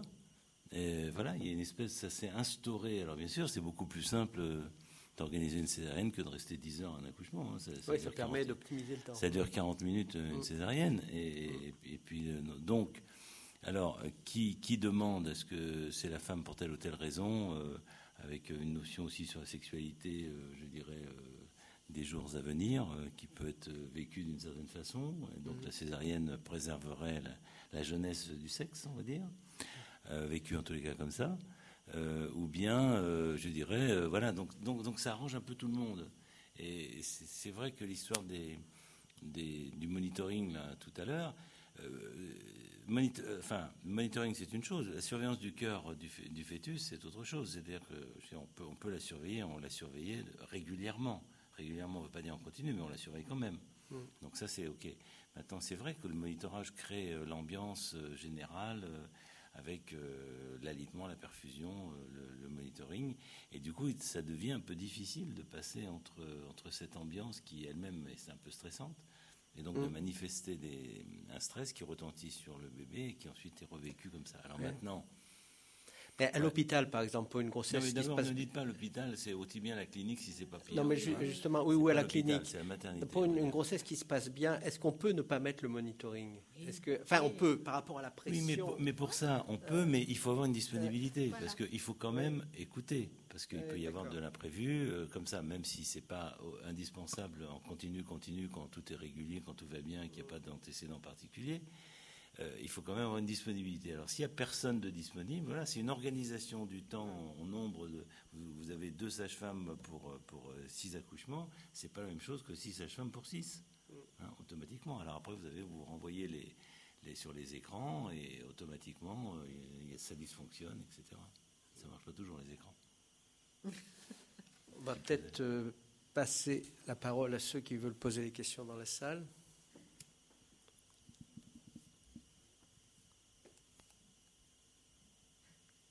Toujours la première qui est la plus difficile. La première part.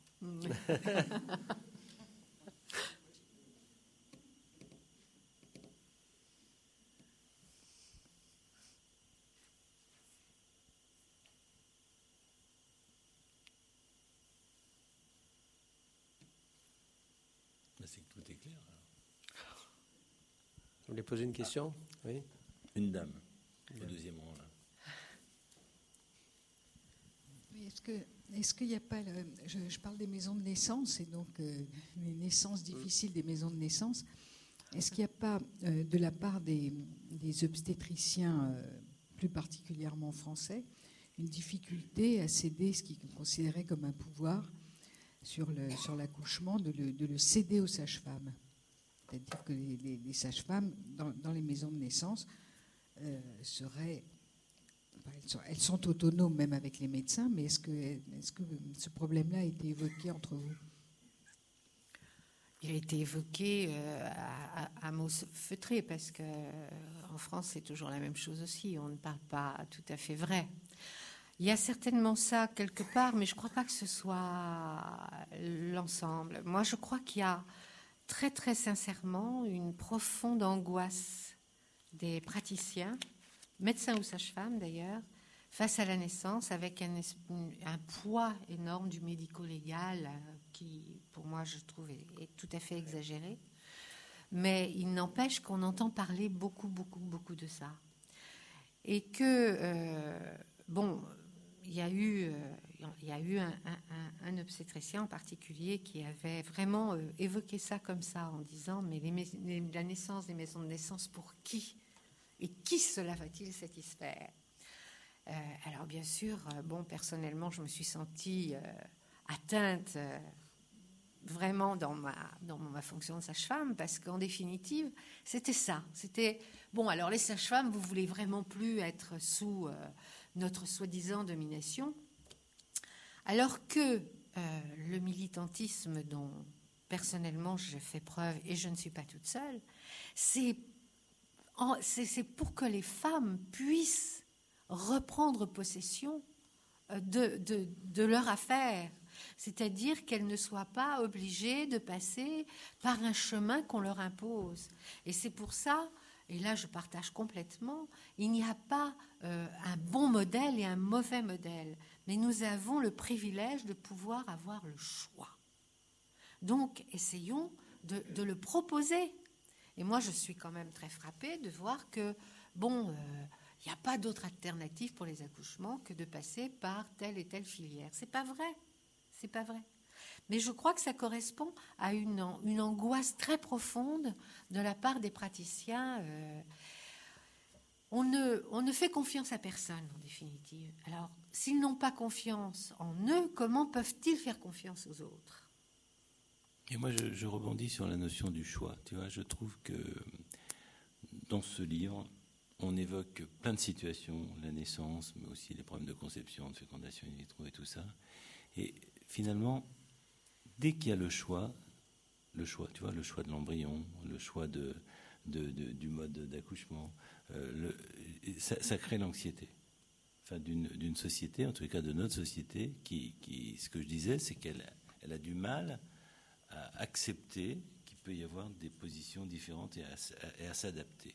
Tout le monde court après le, le, le protocole rassurant ou la, la, la ligne euh, directrice. Et, et, je trouve que je ne sais pas comment faire, mais, mais je pensais effectivement en, en, proposant justement quelques expériences, quelques alternatives, on pouvait faire avancer un peu Schmilblick. Mais moi, je me rends compte euh, là, d'une façon générale, qu'il y a un principe de précaution euh, ouais. majeur et qu'il y a une, une lourdeur de, de protection. Euh, de crainte effectivement du, du, du médico-légal, mais même en dehors de ça, euh, l'état d'esprit n'est pas à n'est pas à, à l'ouverture euh, du champ des possibles. Mais c'est propre à la France. C'est propre à la France. C'est très, très, très, très fort en France. C'est ça qui me trouble, moi. C'est que. Euh... Mais tu vois, parce que nous, quelque part, on se pose quand même là. On est là pour se poser des questions. Mais je peux dire, quand j'étais au Mexique, au Brésil, c'est pareil. Mais les types se posent absolument pas de questions. C'est les 25% qui accouchent sans, sans, sans césarienne, c'est parce qu'elles se mettent en travail qu'elles accouchent trop vite. Mais, mais, mais, mais, mais, oui, mais toute seule, oui. mais oui, et toute seule sur le chemin ou ouais. comme ça. Mais je veux dire, ils sont, voilà, ils se posent, se posent plus de questions. Donc, est-ce que nous, on est encore le dernier reliquat de quelques questions, mais qu'on va bientôt plus en poser comme les autres? Alors, c'est vrai qu'il y, y, a un phénomène culturel, un phénomène euh, de, de voilà, c'est très intéressant, quoi. Je veux dire, Alors, je ne sais pas s'il y a eu, par exemple, des, une préparation à la prophylactique à l'accouchement aussi forte dans d'autres pays qu'en qu France dans les années euh, dans les années 60. C'était aussi, il y a toujours des phénomènes culturels comme ça qui sont assez intéressants de voir mmh. pourquoi ça se mmh. euh, ça se génère euh, comme ça. Alors en même temps, si on est sur l'histoire de la douleur, quelque part, je veux dire, on ne peut pas complètement basculer et dire, euh, oui, que tous les accouchements ne sont pas douloureux. Il y a beaucoup d'accouchements douloureux, et comment faire?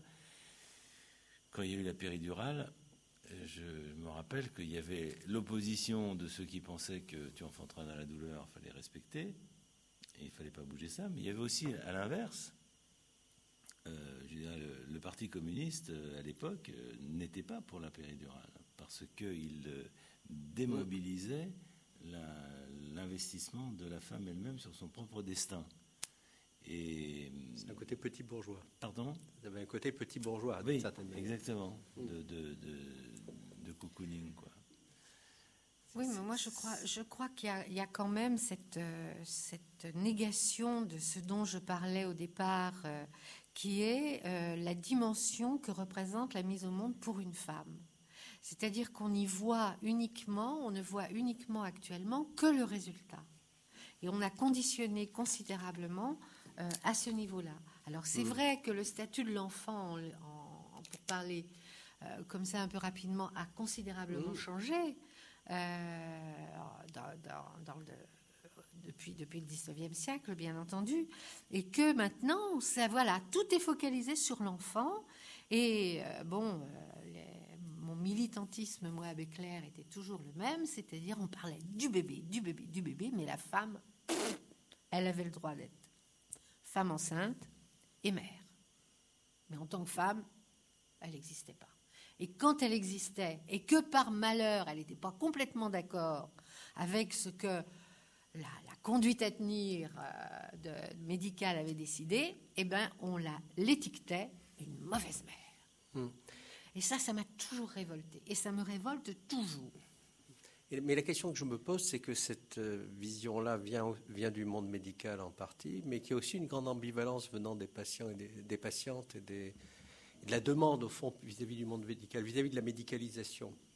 J'ai l'impression qu'au fond, quand René Friedman parlait avec humour du côté babacool des, espaces physiologiques, je me dis au fond, dans les années 70-80, il y avait un imaginaire comme ça, une, partie des personnes qui étaient en attente de lieux comme ça, plus conviviaux, où la naissance se faisait dans une forme de, d'attention à l'enfant et à la mère, de, de côté un peu euh, où il y avait une, un, aspect convivial comme ça. Et moi, je vois chez, chez certains jeunes, ou jeunes femmes et jeunes hommes, et ils ont un imaginaire médical extrêmement technique, certains. Hein, ils sont conditionnés, ou en tout cas, ils ont euh, des images liées aux séries style urgence, au style une vision, au fond, où la technicité fait partie du côté initiatique, d'une certaine manière, pour certains. Alors, je ne dis pas que c'est bien, mais en même temps, ça fait partie d'une forme d'ambivalence. Il y a une demande de technicité qui, pour eux, fait un peu cow-boy. Il y a un côté un peu comme ça. Moi, j'ai l'impression qu'il y a ce que j'appelle une intellectualisation des choses. C'est-à-dire qu'on a les enfants par la tête. On fait des projets d'enfants.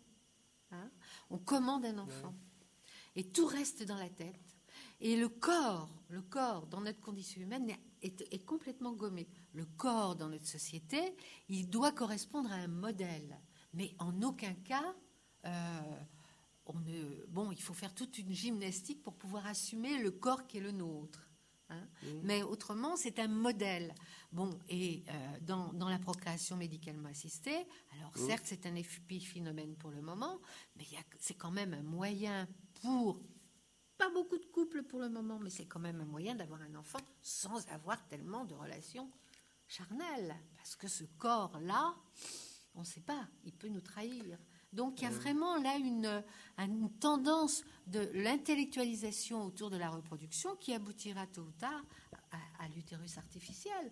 Je qui est évoqué dans le livre. Hein, je suis absolument persuadée. Il y a un certain nombre de femmes euh, que je rencontre et que même je mm. suis dans l'accompagnement global, qui sont de parfaites candidates à la. Pourquoi Parce qu'elles considèrent que ce serait quand même beaucoup mieux euh, bah oui, c'est vraiment euh, mm. ce bébé-là est quand même un peu encombrant quand il est à l'intérieur. Et puis bon, cet alien là, c'est quand même un, truc. un peu un alien. Le, chemin de, de, la grossesse n'est pas mm. toujours. le, nirvana. Mais vous dites aussi, le monde médical a perdu le corps d'une certaine manière. Vous dites, au fond, les jeunes sages-femmes, euh, elles savent elles n'ont plus un sens clinique. vous avez évoqué même la question des mains. Comme on dit parfois, les, les, généralistes ont perdu un peu l'examen médical clinique à cause de l'imagerie ou des examens. Dites au fond, d'une certaine manière, le monde médical a perdu le corps. Oui, c'est exactement, exactement ça. Et, bon, euh, le coup de faire des échographies à chaque, euh, à chaque consultation, par exemple, pour vérifier la, la présentation, euh, le fait mm. de faire une échographie du col pour savoir si le col est long, fermé, etc. Il y a une instrumentalisation du corps euh, qui, qui rassure tout le monde parce qu'au moins là, comme ça, on s'en occupe pas. Mm. Donc effectivement, moi je crois qu'il y a une, tendance euh, un petit peu, un petit peu générale, mais bon, c'est pas, c'est pas de tout le monde quand même. C'est pas de tout le monde.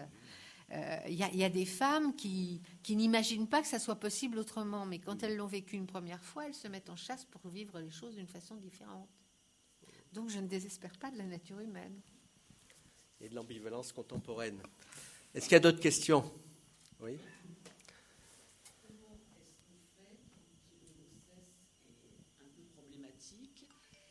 Il y a une échographie programmée tous les mois comment est-ce qu'on fait pour vivre, enfin comment la femme enceinte fait-elle pour euh, garder sa sérénité entre deux échographies? Ben, Elle ne fait pas. Hein, voilà, alors non, c'est le cas de ma fille. Et, euh, je, mais je n'en reviens pas parce que là, ça revient à ce que vous disiez tout à l'heure. Euh, je trouve qu'il y a plein de jeunes maintenant qui sont dans le médicalisé, enfin qui. Et elle, elle est angoissée deux jours avant chaque échographie. Seulement entre les deux, elle arrive j'allais dire, à rebondir. Je sens la femme enceinte qui est contente, qui, est dans la layette, qui est dans je sais pas quoi. si vous voulez, le, corps dont vous parliez reprend le dessus. Mais c'est quand même les boules.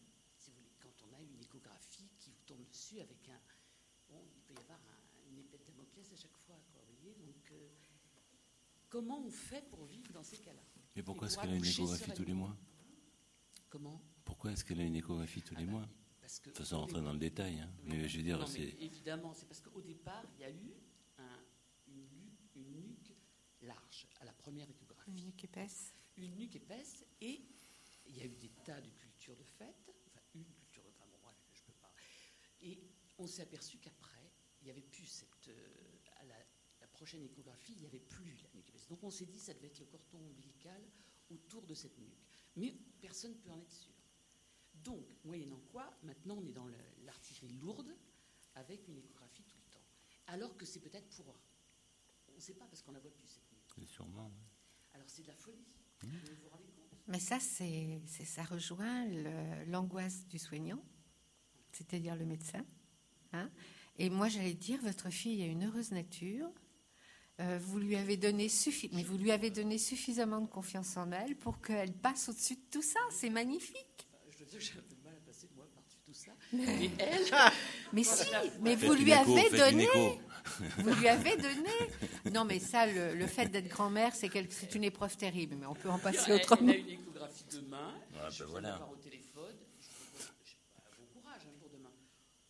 Bah, tout va bien. Bah, elle me dit qu'il y aura peut-être des embouteillages parce que c'est la grève. Mais non, mais attendez. Alors Et tout va bien. Alors qu'elle sait, on lui a dit, vous savez, madame, à chaque s'il y a vraiment une petite mesure qui n'a pas- vous avez le droit d'avorter. Et elle, elle y va. Non, il y a la grève demain, donc. euh, Ça s'appelle la résilience, ça. Hein Il y a quelqu'un qui en a bien parlé. Ça s'appelle la résilience. Mais heureusement qu'il y a cette nature Ah humaine-là. oui, je me dis que ça prend quand même. euh, C'est bien, c'est bien. Elle a raison. Elle a raison. Une euh, dernière question. Devant. Mais il y en a une Deux, dernières questions alors. Trois dernières, c'est- Voilà. Puisque- On s'arrête à Est-ce qu'il y a des questions Oh, On va prendre euh, 10 minutes de plus. Puis après, on s'arrête. Je, je voulais en revenir à la question du choix, parce que j'imagine que quand on donne le choix aux femmes, elles pensent qu'il y aurait un bon et un mauvais choix. Et qu'effectivement, quand elles pensent qu'il y a un bon et un mauvais choix, elles ont bien du mal à prendre leurs décisions. Alors peut-être que l'idée, c'est qu'il n'y a pas de bon ou de mauvais choix et que dans les deux cas, ça peut bien se passer ou mal se passer. Mais si nous-mêmes, on n'arrive pas à se mettre d'accord sur cette idée qu'un accouchement, ça peut se vivre de manière très différente, c'est vrai que les femmes se trouvent très, très embêtées avec le choix qu'elles doivent faire. C'est vrai. C'est une responsabilité. hein.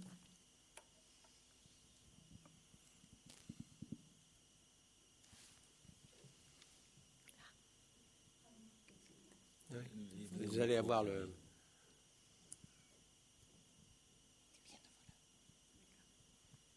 Je, voulais savoir si vous aviez euh, euh, observé une, une différence l'année dernière, quand euh, au moment de la grippe vers fin décembre, début janvier, dans beaucoup de maternités, ils ont euh, empêché donc les visites. Et donc les couples, vous parliez d'accouchement, de l'accompagnement et de l'accouchement, euh, l'accompagnement global de la naissance. Euh, dans la maternité où c'est un cas personnel aussi, où, où mon petit-fils est, est né, ils avaient donc empêché le- toute visite et apparemment le climat dans la maternité, au niveau des, des couples, des, des soignants, enfin des, était, euh, ils en ont tous été mais, ravis d'avoir empêché les visites. Alors, je voulais savoir s'il y avait clair, vous aviez empêché les visites au moment de la grippe A, et s'il y avait un climat changé. Voilà. Pourquoi ravis? Pourquoi ils étaient ravis? À cause de la grippe A Oui, oui, mais pourquoi Ah, ils étaient, euh, pardon, ils Ouais, étaient ravis parce que les couples étaient euh, totalement disponibles l'un à l'autre, Ah. disponibles à, à l'accueil du bébé, euh, et les sages-femmes n'avaient pas à gérer des, des- des problèmes d'envahissement par les familles. Enfin, Ah, Les familles hors les couples, quoi. C'est ça Bah, euh, la famille. euh, En général, la famille élargie. en tout cas, je n'y étais pas. Hein Mais voilà, je voulais savoir si, si- Apparemment, ça se passe à Lyon, ça. Mais voilà. Est-ce que vous avez fermé les maternités au moment de la Oui, on a fermé les, visites, euh, ça courait moins dans les couloirs et ça piaillait moins. C'est peut-être un peu plus calme, mais pas jusqu'à là, pas jusqu'à cette euh, situation idyllique d'un calme retrouvé.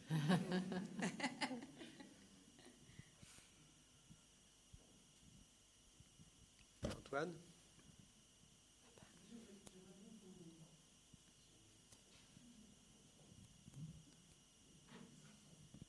J'aimerais bien que vous, vous redisiez, en fin de compte, ce qui, de votre point de vue d'actant, de sage-femme, d'obstétricien, obstétricien, gynécologue, ce que ça change quand on prend en compte, quand on rend une place à l'intime dans l'acte médical de la naissance?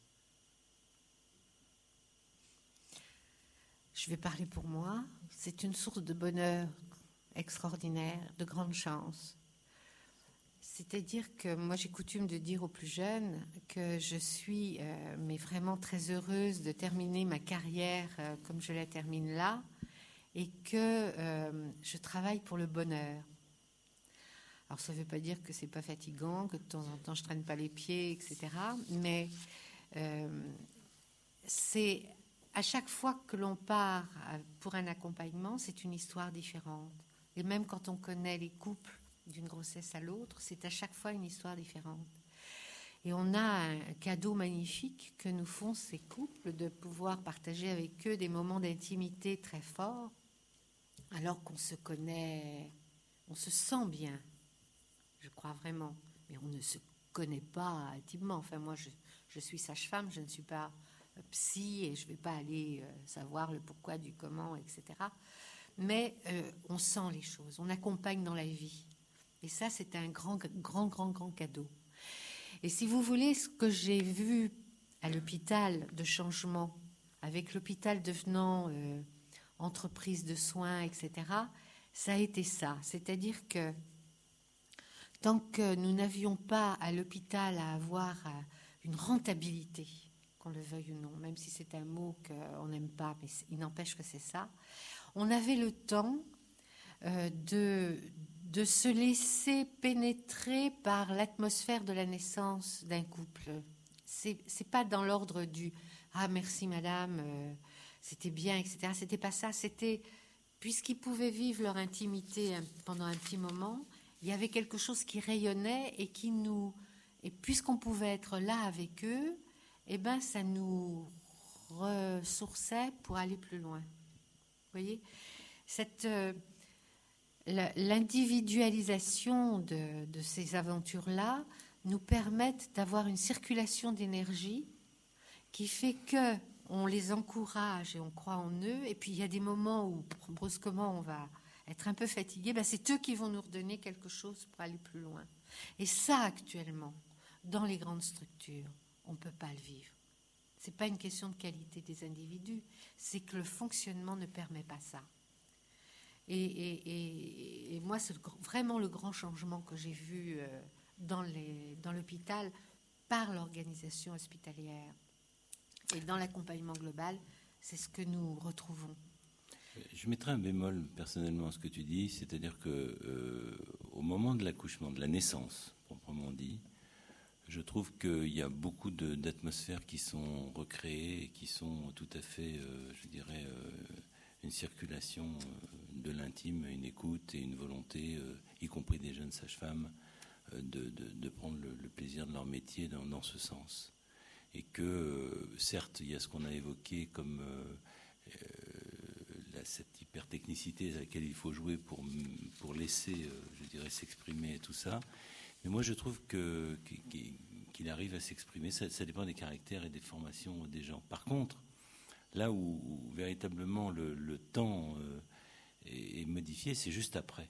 C'est-à-dire qu'en particulier sur, la, sur les sorties précoces euh, aujourd'hui, euh, où, là, alors là, on rentre effectivement dans l'organisation et la, et, la rentabilité. C'est à ce niveau-là. Ah, ça joue un peu. On l'a dit quand même, la rentabilité, bien sûr, d'un accouchement qui doit se faire euh, en temps et en heure.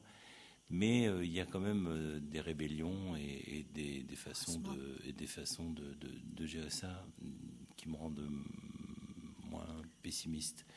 Par contre, euh, c'est vrai que alors là, on tombe vraiment en plein dans, cette histoire de au bout de 48 heures, il faut partir.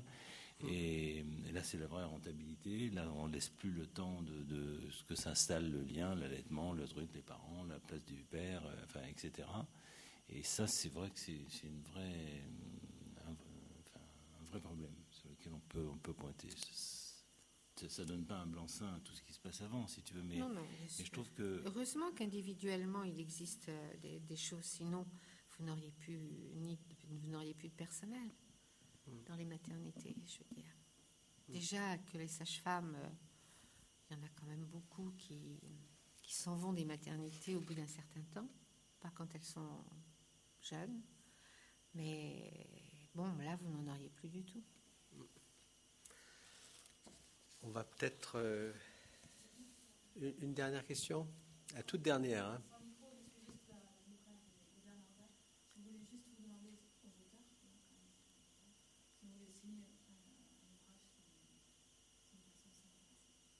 Sûr. Donc, pour conclure, je vous rappelle, d'abord, je vous remercie, et puis euh, je note aussi la petite différence de regard qui est intéressante entre vous. Et sur cette question, au fond, euh, une question importante est-ce que vous, euh, euh, Francine Dauphin, vous dites au fond que c'est difficile, dans l'état actuel de l'hôpital, de pouvoir mettre de l'intime? Je pense que euh, René Friedman a un point de vue un peu différent, un accent un peu différent. Je dirais, au fond, il y a une question importante, là, qui n'est pas seulement celle de l'hôpital, mais du geste, hein, du geste médical et de l'intime. C'est-à-dire que, euh, peut-être on peut conclure là-dessus, dire, euh, est-ce que euh, peut y avoir de l'intime dans un lieu où il y a des gestes techniques qui sont importants, qui sont parfois vitaux? Est-ce qu'il peut y avoir de l'intimité dans la pose d'une perfusion? Est-ce qu'il peut y avoir de, l'intimité dans, dans un lieu où il y a un monitoring? Moi, je pense que c'est quelque chose. Alors, moi, j'ai un, souvenir ancien, d'ancien mari d'a- d'a- d'accoucher, mais mon expérience d'il y a 20 ans de, parents m'amène à penser que même dans des lieux assez techniques, donc c'était une maternité hospitalière classique parisienne, il y a un peu un mélange assez curieux entre ce qui est de l'ordre de quelque chose de très technique. D'ailleurs, quand on est père là-dedans, on est dans une espèce de, co- de code auquel on n'a pas complètement accès. Donc, de lieu, au fond, on n'a pas les codes. On est pris un peu comme un monsieur Hulot au milieu de choses un peu compliquées. On voit le monitoring qui s'affole, etc. Et en même temps, donc, ce mélange, mais un, mélange qui laisse la place au fou rire, à une espèce de complicité, même à une espèce d'étonnement devant cette mécanique qui est la mé- mécanique médicale. Mais au fond, il y a une question profonde hein, vis-à-vis de cette tension entre le geste technique et l'intimité, mais est-ce que cette tension n'empêche pas de se poser la question De dire, au fond, il y a quand même peut-être un peu quelque chose de l'ordre de geste euh, euh, où la, la place pour, euh, pour euh, je dirais, une forme de, de relation, une forme de tendresse à sa place, mais en tension. Moi, je crois que c'est possible, mais à condition d'y mettre aussi des mots Mm. et de prendre le temps. Mais les gestes techniques n'empêchent pas la tendresse, Mm. bien entendu. Mais quand vous les faites rapidement, Ah, oui. euh, c'est ça. Moi- je, pense que ce qui, ce qui souvent ne va pas, c'est qu'il y a trop de technicité là où il n'y en a pas besoin. Donc, euh, je veux dire, il n'y a pas que des maternités de niveau 3, il y a des maternités de niveau 1, et celles-là sont. Donc, on peut pas. Enfin, une maternité de, de niveau 3, euh, de type 3, qui a une grosse pathologie, c'est un peu particulier. Donc, déjà, la plupart euh, n'en ont pas besoin. Faut peut-être aussi euh, répartir les choses et mieux coordonner euh, la prise en charge, déjà. Et ça, fera des accouchements. euh, plus, en adéquation avec ce que les gens ont, besoin et veulent. Je pense par contre que lorsqu'on a vraiment besoin d'une surveillance technique, alors, et, et qu'en plus que celle-là, elle peut se faire effectivement avec humanité et, et intimité, et, et là, elle n'est pas gênante parce qu'elle est comprise. Quand, une femme euh, a, si vous voulez, un, risque identifié, je dis bien identifié, pas présupposé, mais identifié, on sait qu'il y a un risque, qu'il y a un saignement qui peut intervenir parce que le placenta est pénétré, par exemple, euh, est positionné de telle façon. La surveillance qui va se faire, elle va être vécue comme salvatrice et tout le monde va comprendre, y compris la participante. Qui, et, du coup, euh, si on, met les choses, je veux dire correctement, ça, se passe bien. Là, là où ça va pas, c'est comme on dit, on commence à, à, mettre 36 000 choses de surveillance alors que tout va bien.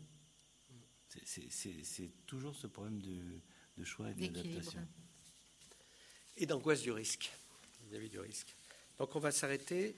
Euh, je vous rappelle donc les pro la prochaine euh, soirée qui aura lieu le 17, mercredi 17 novembre. L'inscription de l'enfant dans la famille et la société avec Jacques Gélis historien, et Jean-Pierre Winter, psychanalyste. Ce sera animé par Jacques Delongeau. Voilà, puis une autre le lundi 6 décembre. Voilà, donc vous notez ces, ces rendez-vous. Merci et à bientôt. Et merci à nos intervenants.